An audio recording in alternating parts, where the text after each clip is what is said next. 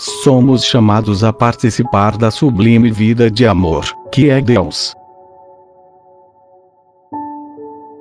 Por Gabriel de Santa Maria Madalena. Sede perfeitos, como também vosso Pai do céu é perfeito, disse o Senhor. Para imitar a Deus, é necessário saber quem é Deus, e qual a sua máxima perfeição.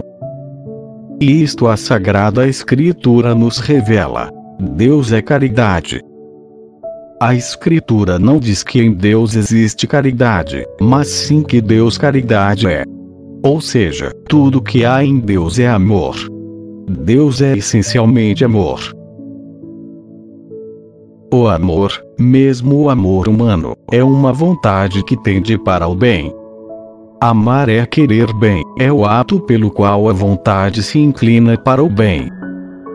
Como Deus é o ser infinito, então o seu amor é uma vontade também infinita, que tende para o bem infinito.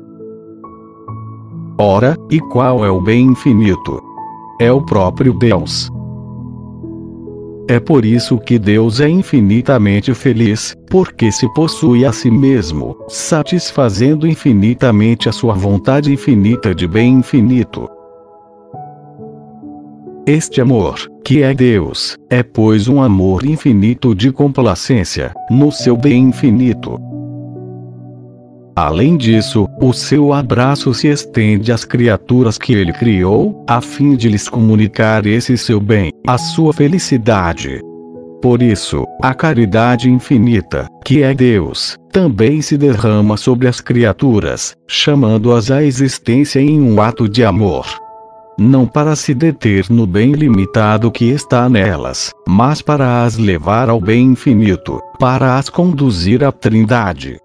Ou seja, Deus cria suas criaturas para sua glória. Assim nós, pobres criaturas, somos chamados a participar desta sublime vida de amor que é Deus. E é precisamente para isso que a graça nos foi concedida. São Paulo nos exorta, dizendo: Sede imitadores de Deus, como filhos muito amados. E andai no amor Semelhantemente ao que acontece em Deus, a nossa vida sobrenatural deve ser essencialmente amor, ou seja, desejo do bem, amor de benevolência para com Deus, amando este bem infinito e amando todas as criaturas por causa dele.